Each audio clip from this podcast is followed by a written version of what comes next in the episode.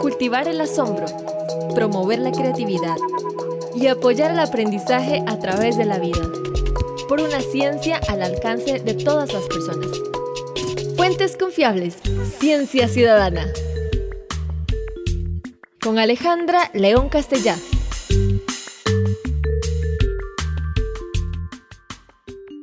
Hola, soy Alejandra León de Cientec y estamos hoy otra vez en Fuentes Confiables buscando ciencia ciudadana para usted y para los suyos. Estamos con Carla Gómez Quirós, ingeniera química y entusiasta de la enseñanza de la ciencia, que también se le llama ahora, digamos, de una perspectiva más amplia, STEAM, ciencia, tecnología, ingeniería, matemática y arte. Bienvenida, Carla. Muchísimas gracias, doña Alejandra. Realmente un honor estar de nuevo acá con usted. Encantada siempre de participar de todas estas iniciativas. Hoy vamos a hablar de química otra vez. Ella estuvo con nosotros hablando de jabón y sus bondades hace unos podcasts.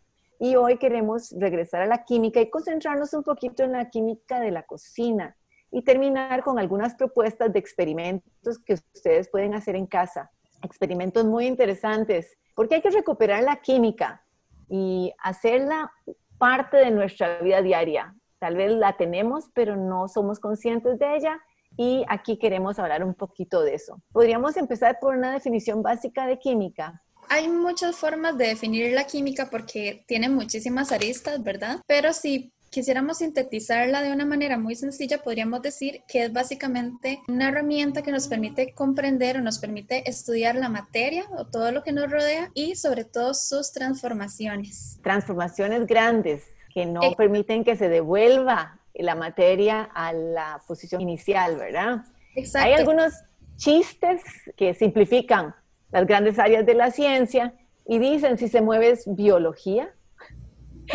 si huele mal o explota es química y si no funciona es física. Los físicos se van a enojar conmigo por esto, pero no importa. Ese chiste sirve para decir, digamos, como los aspectos más grandes de esas diferentes ciencias que nosotros separamos artificialmente, porque en realidad todas se combinan y es difícil decir aquí termina la física y aquí empieza la química y aquí, ¿verdad? Entonces, sí, la química es el estudio de la materia y su transformación. Y vos tenés un ejemplo del cual hablamos inicialmente sobre eh, el papel para explicar qué es un cambio físico y qué es un cambio químico. De hecho, ahora cuando usted estaba mencionando el chiste de que si huele mal o explota es química, eso es muy, muy característico porque sí, esa es como la concepción que se le tiene a la química. Hay otro chiste que yo había escuchado que me gustaba mucho, que decía como traté de contar un chiste, una broma sobre química, pero no hubo reacción. Entonces, precisamente esas reacciones son, son características. En el caso del papel, como usted mencionaba, yo puedo tener dos tipos de cambios. Puedo tener un cambio físico, que es, por ejemplo, cuando yo tomo una hoja de papel y la arrugo, sigue siendo papel. Pero ¿qué pasa cuando yo más bien quemo el papel? ¿En qué se transforma? Ya no sigue siendo la misma hoja de papel, ya la identidad de la misma va a cambiar y voy a obtener cenizas, voy a obtener gases. Entonces ahí yo tengo un cambio químico, porque yo de esas cenizas no me puedo volver al papel que tenía originalmente. O sea que todos los que usamos calor y bueno, gracias a que la humanidad usó el fuego, pudo cocinar sus comidas y pudo evolucionar más allá de estar comiendo todo el día, pudo tener tiempos para otras cosas. Pero nosotros en la cocina, devolviéndonos a la cocina, ¿cuáles son las reacciones más o la química más básica que usamos? Y yo estaba pensando un poco en cuando somos pequeños, cuando estamos haciendo cosas en la cocina. ¿Algunos de esos ejemplos nos podrías traer?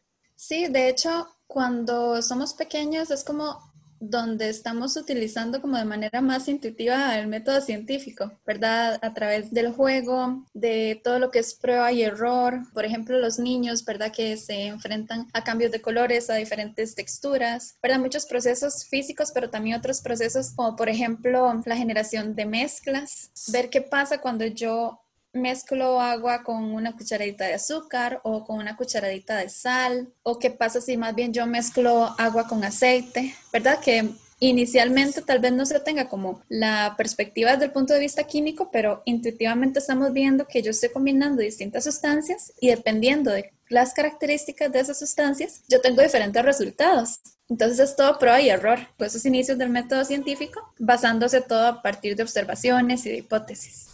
Pero muchas veces es siguiendo las instrucciones de mamá.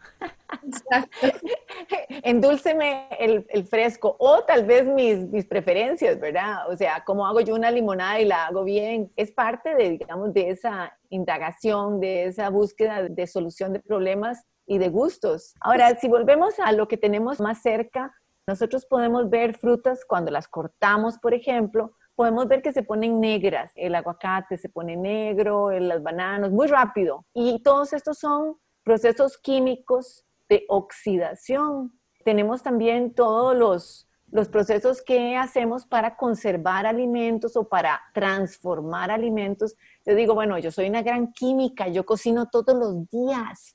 Entonces al usar calor, yo transformo lo que estoy produciendo y lo hago más digerible, además de, de todo el resto, de, digamos, de la transformación de la materia, además mi cuerpo lo puede digerir mejor.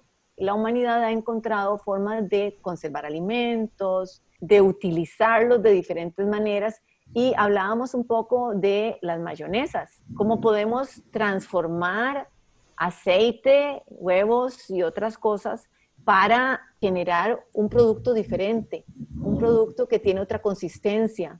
También podemos hablar de la conservación de frutas en jaleas, como el azúcar y la cantidad de azúcar que usamos en una jalea o una mermelada es precisamente el preservante que nos va a permitir que eso se mantenga especialmente antes cuando no se tenía refrigeración, ¿verdad? Entonces, todos estos productos que, que, hacemos, algunos no los hago yo, ¿verdad? Pero vos nos querías hablar un poquito más sobre la caramelización de la carne.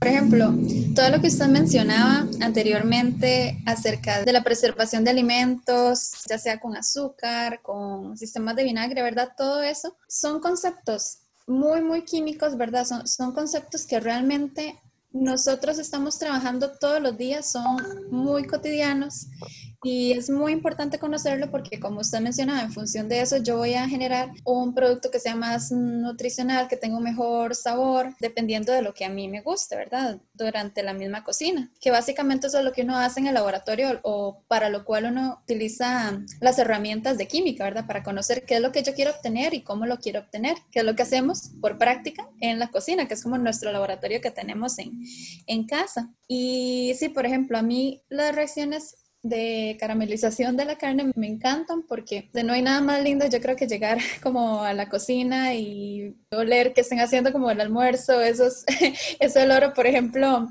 cuando se prepara carne, cuando se hacen cebollas cocinadas, cuando se hornean, ¿verdad? Panes, cuando se hornean galletas. Y esto se debe precisamente a reacciones químicas experimentan los alimentos cuando se someten a altas temperaturas. ¿verdad? Entonces, una de esas reacciones es muy característica que es la precisamente caramelización del azúcar que la vemos gracias a un cambio de color y un cambio de textura. No sé si ha hecho, bueno, caramelo, dulce de leche, ¿verdad? Usualmente yo observo que el azúcar inicialmente es blanca, pero cuando yo la empiezo a calentar y ella se descompone, libera otros, otros compuestos químicos y cambia a una coloración más, como más cafecita, más marrón, ¿verdad? Esa es clásica en este tipo de, de alimentos. Y otra que también es muy característica es un, no es una reacción per se, sino que es un conjunto de reacciones que se denominan reacciones de Maillard. Y esas reacciones de Maillard ocurren entre no solamente los azúcares, sino que también intervienen las proteínas, ¿verdad? De muchos alimentos y es lo que genera el sabor característico y el olor como a tostado. Ese olor maravilloso, por eso el chiste está bueno, lo que huele y explota eh, es química. Eh, y es cierto, ¿verdad? esos olores maravillosos son cambios químicos que estamos pudiendo percibir. Ahora, Yo sé que la química está vinculada a otras ciencias. En la naturaleza sucede procesos conjuntos o cadenas que cambian de un, proceso a otro y, no los podemos separar tan fácilmente. Separar la química de la biología en la cerveza, por ejemplo, en la producción de cerveza que fue tan importante para producir un líquido que fuera salubre cuando no había agua potable, fue importantísimo para las poblaciones, ¿verdad? Y por supuesto esto requiere fermentación. El vino, el queso, el yogurt, el pan y las levaduras, todo es claro que tiene un proceso químico y también ahí también intervienen procesos biológicos. Sí, es lo que mencionábamos antes, que por ejemplo los experimentos, bueno, mejor dicho, las reacciones que habíamos hablado previamente tenían como catalizador o como generador de la reacción precisamente el calor. En este caso tenemos medios biológicos, ¿verdad? Entonces esa es la vinculación importante que usted mencionaba, que no se pueden separar del todo no se pueden separar la química de la biología, la química de la física. Lo que pasa es que queríamos hacer un énfasis sobre química, ¿verdad? Exacto. hablando de otra área de la química muy importante que no es necesariamente vista como una, un factor de sobrevivencia, pero sí de, de enriquecimiento de la humanidad, la química ha sido una aliada del arte. Y ahí la extracción de pigmentos, colorantes y demás ha sido parte de lo que la química nos ha permitido. Colorantes naturales, bueno, de perspectiva histórica, ¿verdad? Ya sea a través de plantas, a través de, insectos, por ejemplo, como la, extracción de colorantes rojos de las cochinillas. Yo había leído hace un tiempo que me, había llamado mucho la atención de un tipo específico de moluscos que generaban unas tonalidades creo que eran moradas, si no me equivoco, que eran muy apreciadas a nivel de textiles en periodos antiguos, ¿verdad? Y bueno, ya lo que son la extracción de colorantes a base de plantas, ¿verdad? Como por ejemplo la cúrcuma, bueno, la curcumina con sus colores amarillos, la remolacha, que es muy fácil de extraer, ¿verdad? Las clorofilas o todo lo que son como verduras, bueno, color verde a partir de verduras de hojas verdes, que son sencillas de extraer. Entonces realmente representaron procesos muy, muy importantes en la antigüedad y todavía aún a pesar de que se ha desarrollado también la industria, bueno, de colorantes sintéticos, esta parte nunca se deja, ¿verdad? Es, es, bastante característico, bastante importante para el desarrollo cultural, ¿verdad? De la humanidad. Yo personalmente he hecho algunos experimentos con eso para producir huevos de Pascua de colores. y entonces, este... Se adhieren muy bien, se adhieren muy bien los colorantes naturales, precisamente por las características de la cáscara del huevo. Sí, entonces este, he producido maravillosos colores con la cebolla morada y la cebolla eh, café, bueno, la cebolla blanca, ¿verdad? Las cáscaras son un elemento que puede generar colores maravillosos, igual que la remolacha, ¿verdad? La remolacha de todos modos sabemos cuando la estamos partiendo nos manchamos las manos.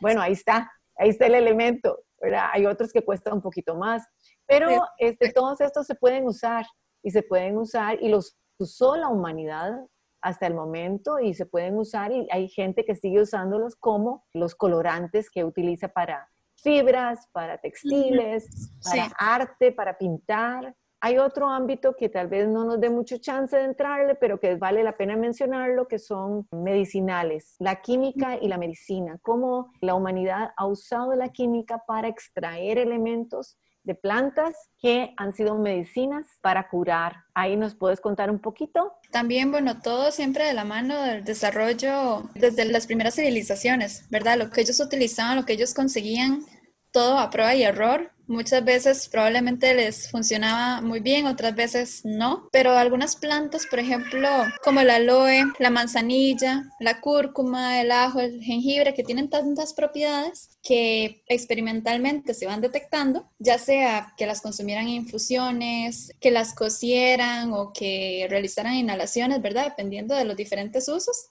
O también lo que yo le mencionaba en algún momento acerca de la extracción de los aceites esenciales, que también son procesos artesanales que son muy importantes porque esa es como la base de cómo puedo obtener yo el principio activo la sustancia que realmente ejerce el efecto farmacológico, ¿verdad? O medicinal beneficioso sobre el organismo humano.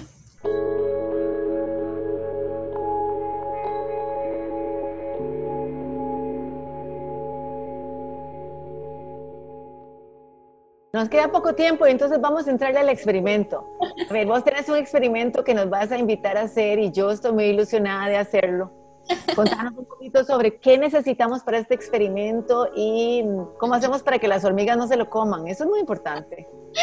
Sí, a mí este experimento me encanta porque a mí toda la vida me ha encantado todo lo que es cristalización, me fascinan los cristales, entonces hay una manera muy sencilla de realizarlo y utilizando pues básicamente solo azúcar y agua mediante las técnicas que habíamos hablado al inicio, ¿verdad? De las disoluciones, de las mezclas. Entonces, para efectos de crear cristales, nosotros necesitamos generar una solución que sea muy concentrada o sobresaturada de azúcar. ¿Cómo se sabe cuando está sobresaturada? Bueno, cuando yo agrego azúcar y ya llega un punto donde ya no se disuelve y yo veo los sólidos en el fondo del recipiente. Entonces, para efectos prácticos del experimento, lo que se tiene que hacer es combinar en una olla y calentarlo, ¿verdad? Media taza de agua con una taza de azúcar, siempre más azúcar, porque lo que queremos es generar una disolución que sea bastante, bastante concentrada. Cuando nosotros calentamos y removemos, eventualmente se va a disolver. Sin embargo, podemos todavía si queremos adicionar más y más azúcar hasta que veamos donde llega el punto que incluso calentando no se disuelve. Ya cuando tenemos eso,